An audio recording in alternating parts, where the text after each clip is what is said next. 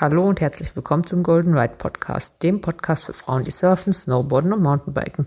Ich bin die Nathalie, schön, dass du heute eingeschaltet hast. In der heutigen Folge unterhalte ich mich mit Chrissy Engels. Vor über zehn Jahren hat sie sich mit ihrem Mann selbstständig gemacht und ein Hostel in den Bergen aufgemacht. Wie man trotz der Corona-Krise noch lachen kann und ohne Gäste richtig kreativ wird, verrät sie uns im Gespräch. Viel Spaß beim Zuhören. Hi Chrissy, schön, dass du heute Zeit für uns hast. Du bist irgendwie einer der positivsten Menschen, die ich kenne. Du hast immer ein Lachen im Gesicht, auch jetzt mit der Corona-Situation. Wie kommt es? Wie kann man immer so viel gute Laune haben? Was ist euer Geheimnis oder dein Geheimnis? ja, erstmal Dankeschön. Hallo Nathalie. Ähm, mein Geheimnis. Wenn ich das verrate, dann ist es ja keins mehr. Aber ich glaube, ja, ich mag mein Leben ziemlich gerne. Das hilft auf jeden Fall. Das hilft sehr. Und ähm, ja, und ich glaube, wir sind ziemlich anpassungsfähig. Also das hilft auch gerade jetzt zu der Zeit, wo es natürlich ähm, in unserer Branche Gastronomie, Beherbergung sicher mal nicht so gut läuft. Genau, da hatten wir eh gerade den Punkt in deiner Branche Gastronomie. Du hast ja zusammen mit deinem Mann äh, vor, ich glaube, im gleichen Jahr wie wir auch, 2007, oder? Mhm, ja.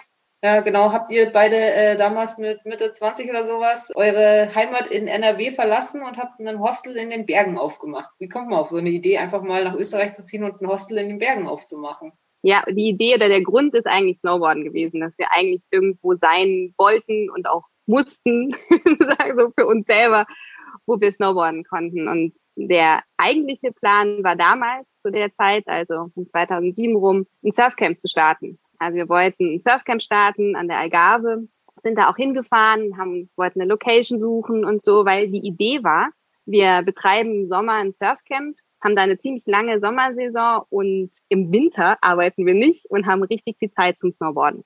Das war der Plan. Und so sind wir dann auch an der. Ein bisschen anders gelaufen.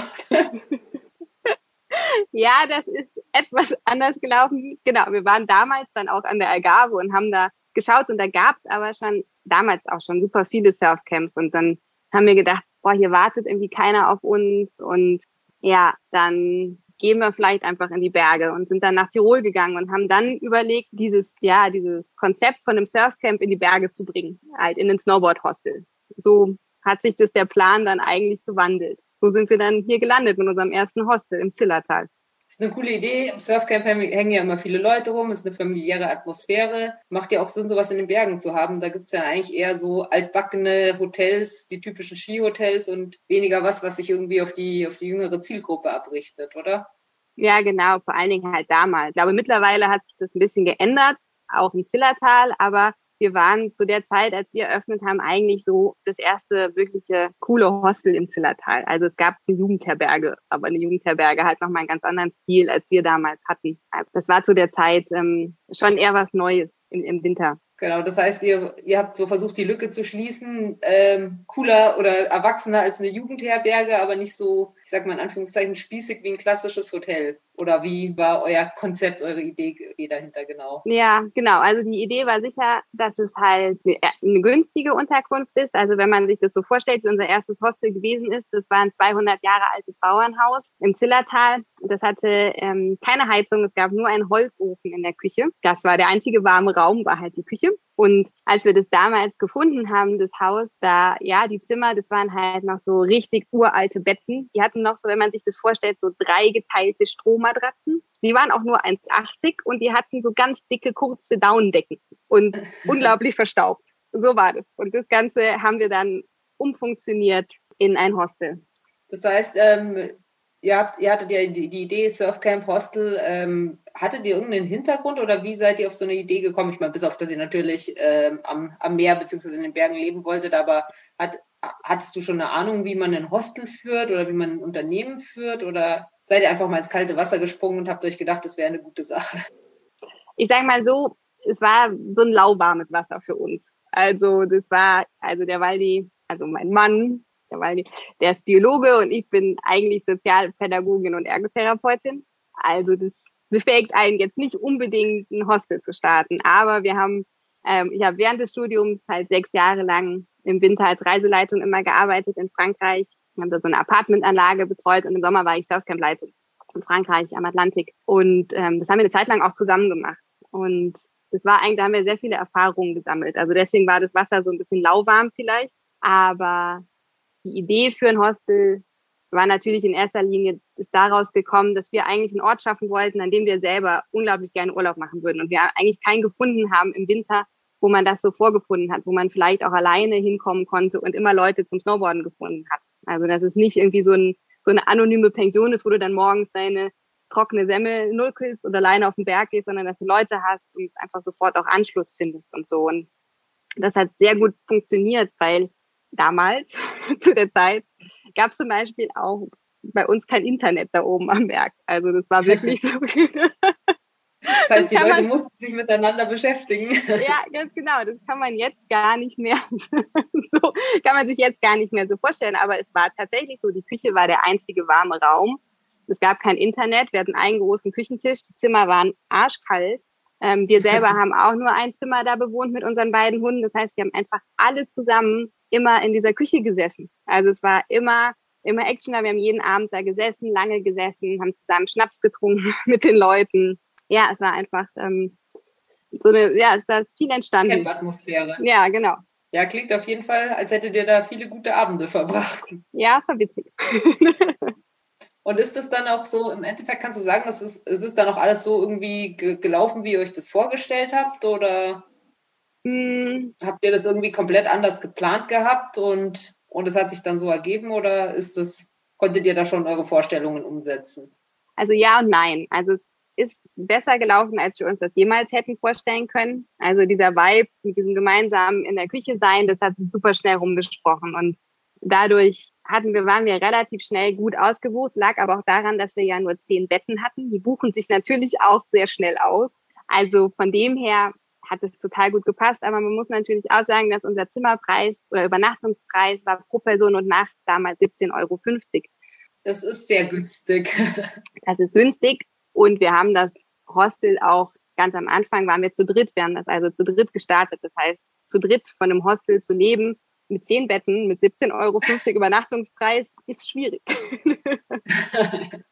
Das äh, war dann wohl das fehlende BWL-Wissen im, im lauwarmen Wasser. Das war das lauwarme Wasser, genau. Und das war der Versuch, wobei wir schon auch so an die Sache rangegangen sind, dass wir das erstmal ausprobieren wollten, wie sich das anfühlt. Also alle drei sind wir noch nebenbei arbeiten gegangen und ähm, hatten eigentlich ja, hatten wahrscheinlich am Anfang mit einer stärkeren Sommersaison gehofft. Jetzt mittlerweile ist die Sommersaison in den Bergen ja ziemlich stark. Das war damals aber auch nicht so. Also im Sommer war das dann schon sehr exklusiv bei uns. Dann waren wir halt ein Gast, drei Leute, die ihn betreut haben. Jeder ist mal am Tag mit ihm wandern gegangen. Das, die Sommersaison war dann eher eine ganz exklusive Nummer. Und da haben wir natürlich dann noch weniger verdient. Ja, du, du, sagst ja die ganze Zeit, ihr wart da oben auf dem, auf dem Berg. Wie haben die Einheimischen euch denn empfangen? Fanden die das gut, dass äh, jetzt auf einmal ihr euch da mit eurem Hostel eingenistet haben? Hatten, haben die euch empfangen oder, oder war der, der, der Gemeinde Zillertaler dann nicht so glücklich über euch? Also dazu kann man vielleicht eine schöne Geschichte erzählen. Also man muss sich uns so vorstellen, wir waren halt Anfang 20 oder Mitte 20 die ähm, im bunten Snowboard-Look, die auf einmal halt dieses uralte, traditionelle Bauernhaus da oben belagert haben und sich überlegt haben, wir machen da ein Hostel, das genauso viele bunte Leute angezogen hat. Und weil unser Hostel hieß ja das Bluebird Mountain Hostel, dann hatten wir auch einen englischen Namen. Und dann habe ich mir gedacht, okay, es ist eine super gute Idee, es heißt ja Bluebird Mountain Hostel, dann streiche ich einfach mal diese blau, dieses das Holz da außen am Balkon, die Verzierung, die könnte ich ja einfach mal blau streichen. Das passt ja zum Thema. Und dann habe ich schon gemerkt, als ich am Balkon hing und so vor mich hinstrich, dann wurde mir schon langsam klar, dass die Autos so, das Haus lag in so einer Kurve, da ging die Straße so, so eine Serpentinenkurve rum. Und die Autos fuhren immer langsamer und der Busfahrer ist so langsam stehen geblieben. Und da habe ich mir schon gedacht, naja, ich weiß nicht, ob das so richtig ist, was ich hier mache. Und dann hat es zehn Minuten gedauert, ein Riesenauflauf. Unsere Vermieter kamen vorbei, haben sich das angeschaut. Der Opa von der Alm kam von der Alm runter um zu schauen, was wir mit dem Haus machen. Also genau, man kann sich ungefähr vorstellen, wie wir und, und die Zillertaler am Berg zuerst so zusammengekommen sind. Ich glaube, ja. Die hatten ein ganz eigenes Bild von uns, sag mal so. Also war nicht Liebe auf den ersten Blick. Von unserer Seite aus schon. Wir waren jung, motiviert und hatten Bock. Ja, cool. Ja, und wie, wie stellt man sich das jetzt vor? Da ihr, ihr beide oder ihr drei seid dann äh, da oben im Hostel am Berg. Was hat man da für einen Tagesablauf als Hostelinhaber? Welche Aufgaben kommen da so auf einen zu? Also das war aber damals war das super geregelt. Also einfach äh, morgens aufstehen, sehr früh, Frühstück machen, dann das Haus putzen, dann die E-Mails bearbeiten, die Anfragen, dann bin ich dann Snowboarden gehen und dann auf dem Parkplatz umziehen und ganz schnell zur Arbeit hetzen, zum Nebenjob. Den hat, den konnte ich Gott sei Dank dann so halbtags nachmittags machen. Okay, dann bin ich so von okay. vier bis sieben war ich im Büro oder von vier bis acht. Dann bin ich nach Hause gehetzt und dann halt den ganzen Abend in der Küche mit den Gästen sitzen, wir trinken und einen guten Abend haben. Ja, und dann. Ja, Klingt anstrengend. Das, das war ja nach einem 24-Stunden-Tag eigentlich. Das war anstrengend. Das war richtig, richtig, richtig anstrengend. Und in der Zeit war das auch so, es gab mal, ja, es gab so Tage oder Wochen, wo ich einfach, egal wo ich mich hingesetzt habe, ich bin dann immer eingeschlafen, so mit offenen Augen. Und meine Freunde haben das dann irgendwann, die haben dann immer Witze gemacht und haben gesagt, das sind so die inneren Nickerchen, weil ich einfach da so saß und mit offenen Augen vor mich hingepennt habe, weil ich einfach, ich konnte einfach nicht mehr. Also das war tatsächlich sehr, sehr anstrengend. Aber in der Zwischenzeit sieht es ja bei euch ein bisschen anders aus. Ihr seid ja auch gar nicht mehr im Zillertal, sondern ihr seid ja in der Zwischenzeit umgezogen. Ihr seid jetzt in Navis, im Navistal, hinter Innsbruck und kurz vor der Grenze nach Italien, für diejenigen, die es nicht wissen. Und habt da euer in der Zwischenzeit drittes Hostel, oder? Mhm. Und euer Leben hat sich geändert.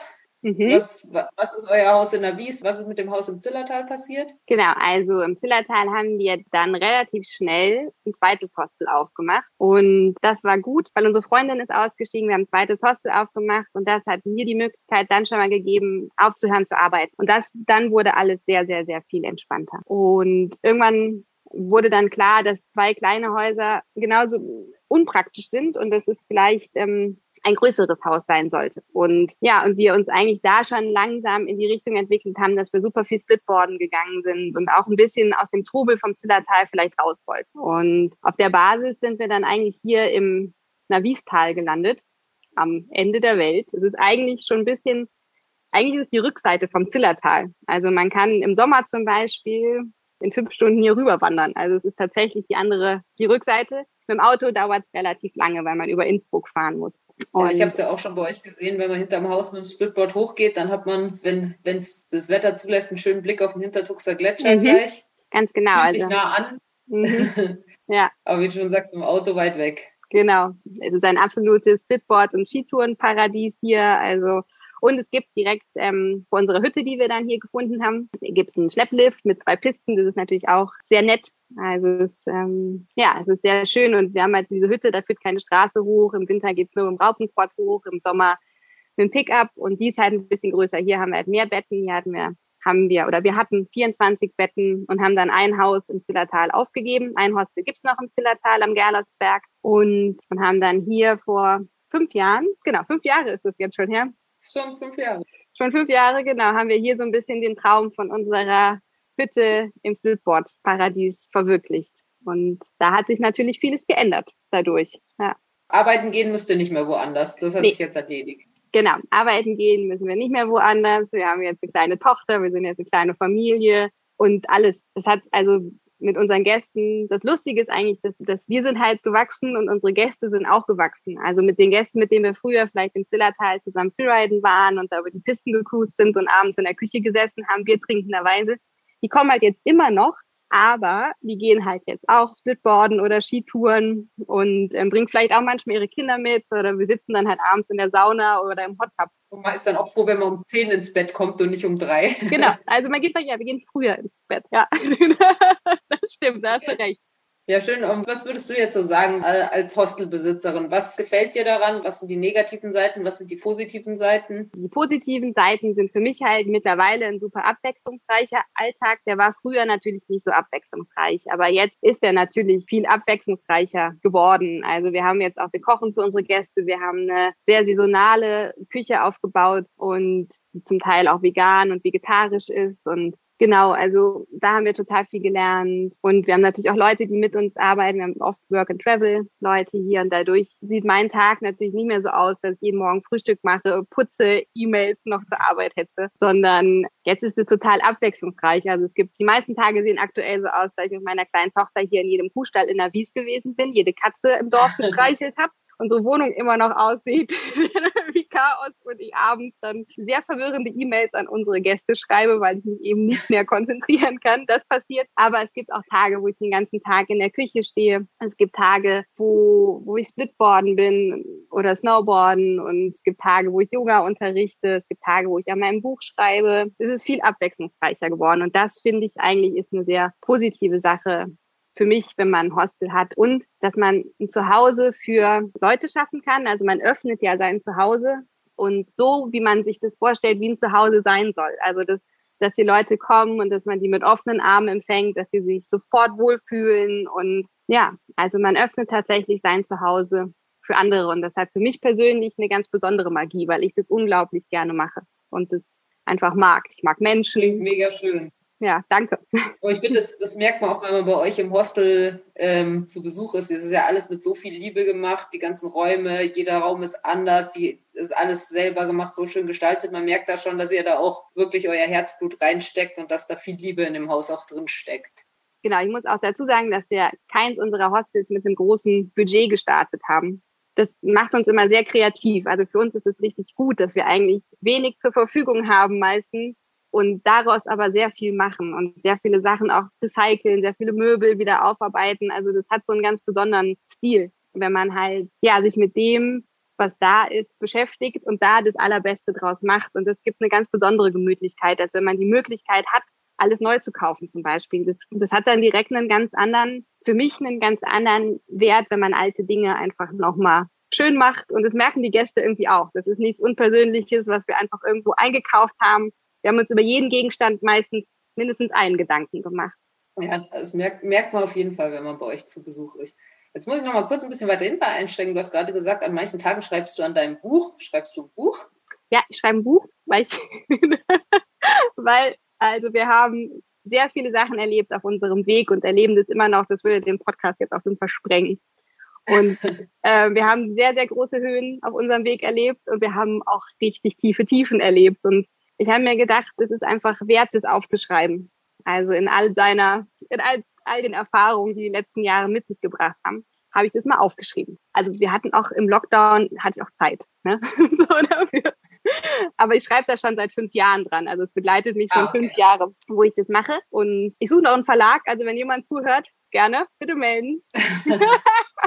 also ich bin mir sicher, dass die Chrissy einiges zu erzählen hat. Wir haben richtig viel zu erzählen.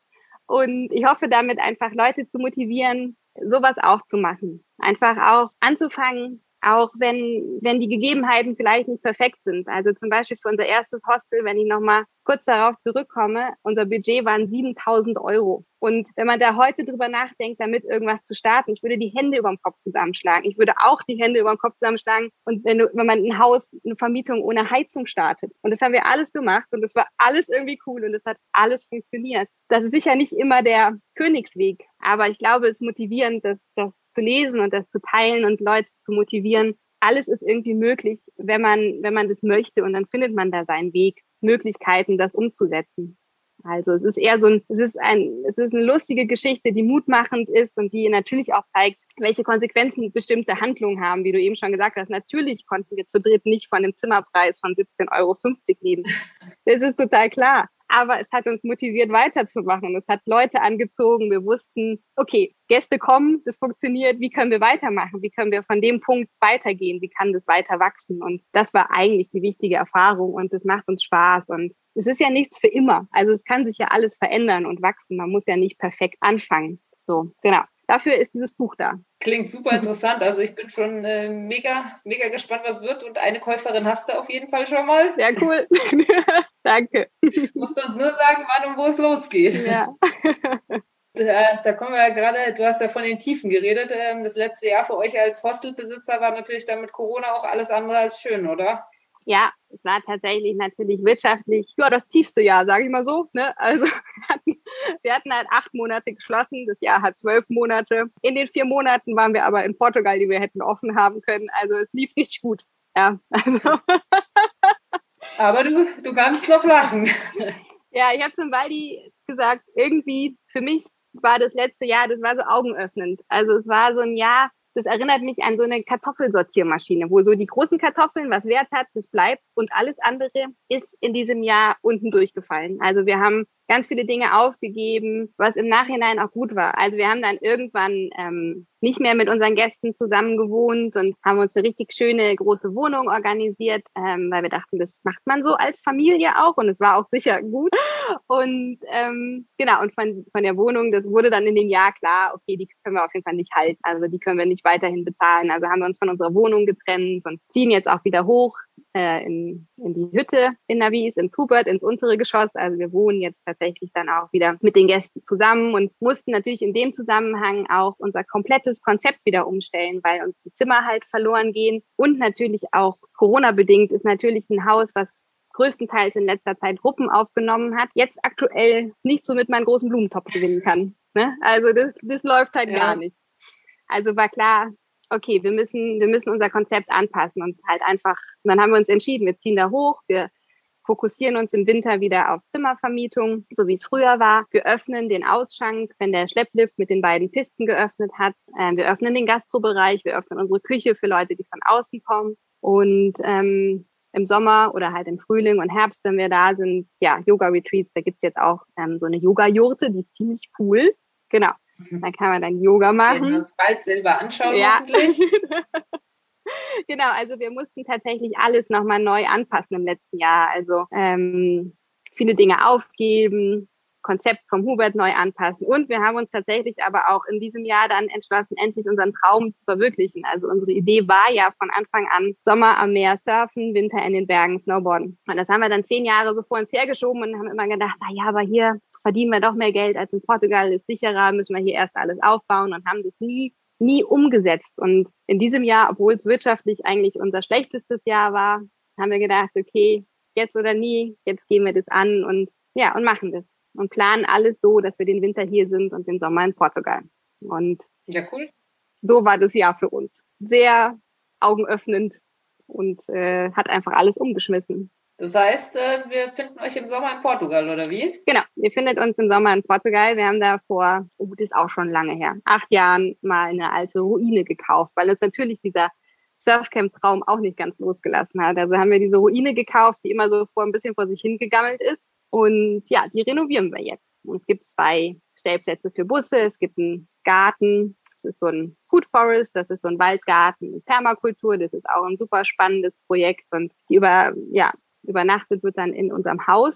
Ähm, das ist aber relativ klein und das ist eher so gedacht für Leute, die länger bleiben. Also eher so ein Long-Term-Stay-Haus für Leute, die einfach ein paar Monate zum Beispiel in Portugal sein wollen, über den Winter oder so. Genau. Klingt ja auch schön. Ist auch schön. Für die, ja. die dann keine Lust auf den Schnee haben. Ganz genau. Ja, ganz genau. Ja, klingt ja so, dass auch wenn ihr keine Gäste hattet, dass ihr letztes Jahr auf jeden Fall oder letztes und diesen, dieses Jahr auf jeden Fall trotzdem ordentlich beschäftigt wart.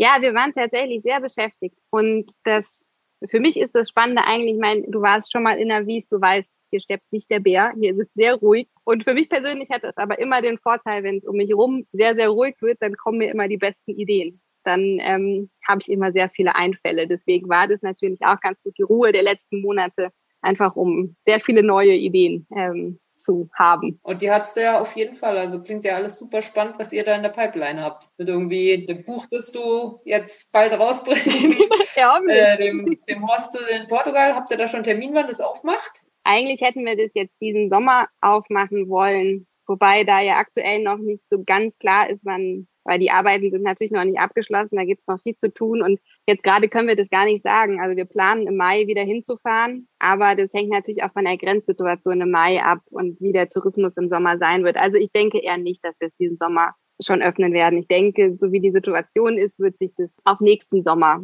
hinausschieben. Wäre jetzt so meine Einschätzung, aber alles ist möglich. Ja, schade. ja, gern hätten wir dieses Jahr bei euch im Sommer in Portugal einen Halt gemacht. Ja. Aber dann müssen wir das für nächstes Jahr einplanen. Ja, ist wahrscheinlich realistischer, ja. Was würdest du denn jetzt anderen, die jetzt auch so einen Traum haben, sich irgendwie mit einem Surfcamp oder einem Hostel oder sowas selbstständig zu machen? Was wäre dein Tipp an diejenigen? Das machen, wo man selber am meisten Bock drauf hat. Das machen, wo man am, wo man selber am meisten Freude mit hat. Weil dann hat man auf jeden Fall schon mal den Vorteil, dass die Begeisterung in der Regel überspringt, würde ich sagen. Ähm, ja, das das ist sicher eins der Hauptkriterien. Und dann, glaube ich, um, um langfristig einen Erfolg zu haben, weil das ist, glaube ich, tatsächlich die Kunst, langfristig auch zufrieden zu sein, wenn man selbstständig ist. Muss es was sein, was halt total im Einklang mit meinen Werten ist. Also wenn zum Beispiel mein Wert ist Freiheit, wenn das was ist, was, was mir super wichtig ist, dann ist eine Selbstständigkeit sicher was Richtiges, weil das gibt einem viel Freiheit. Und dann, um langfristig erfolgreich zu sein und auch glücklich zu sein, ist es so, dass, dass ich denke, dass es immer wieder hinterfragt werden muss und immer wieder schauen, bin ich noch auf meinem Weg?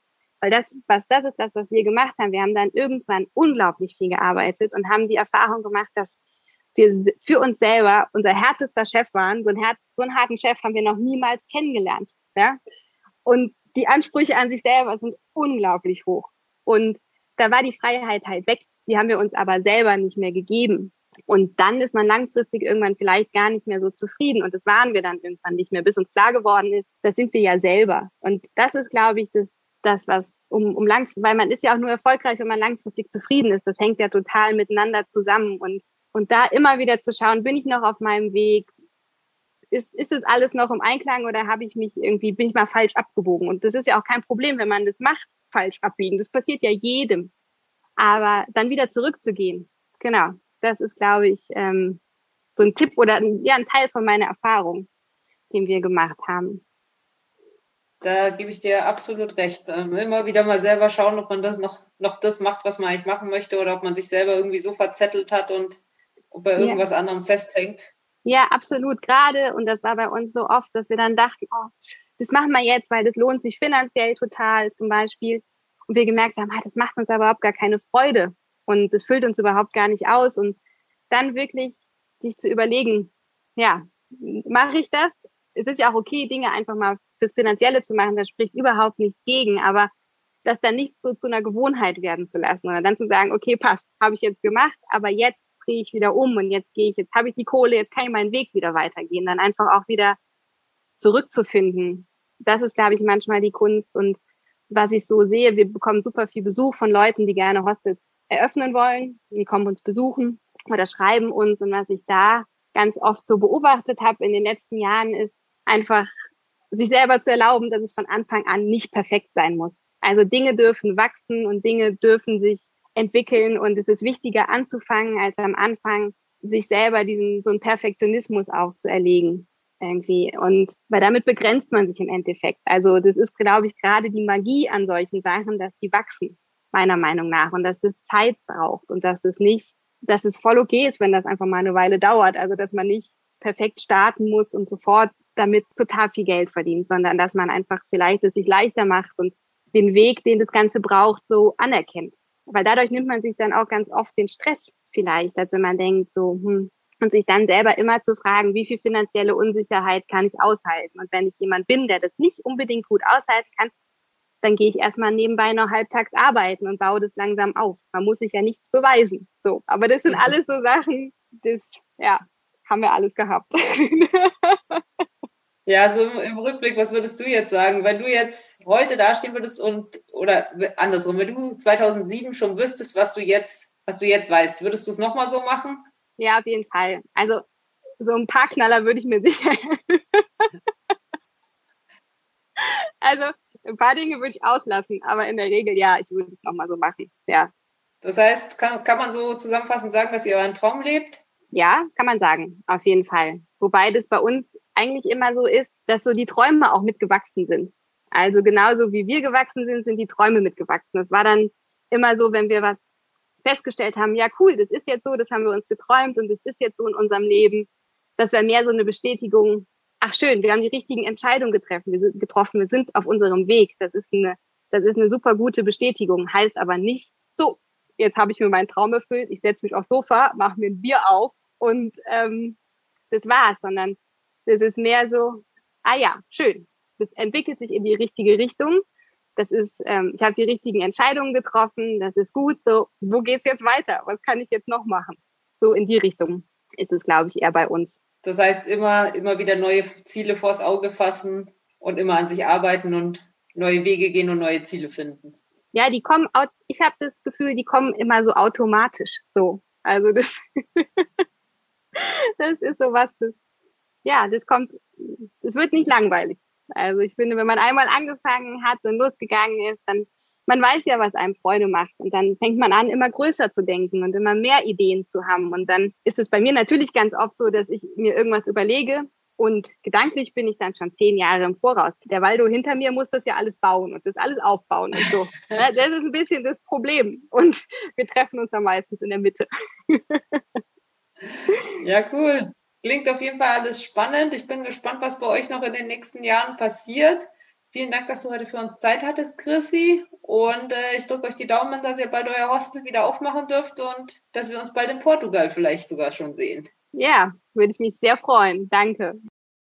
Danke, dass du dir die Zeit genommen hast, heute zuzuhören. Wir hoffen, du fandest das Gespräch mit Chrissy genauso inspirierend wie wir. Wenn du Chrissy und Waldi im Bluebird besuchen willst, findest du alle Infos unten in den Show Notes. In der nächsten Folge widmet sich Anita dann dem Thema Surfen. Bis dann.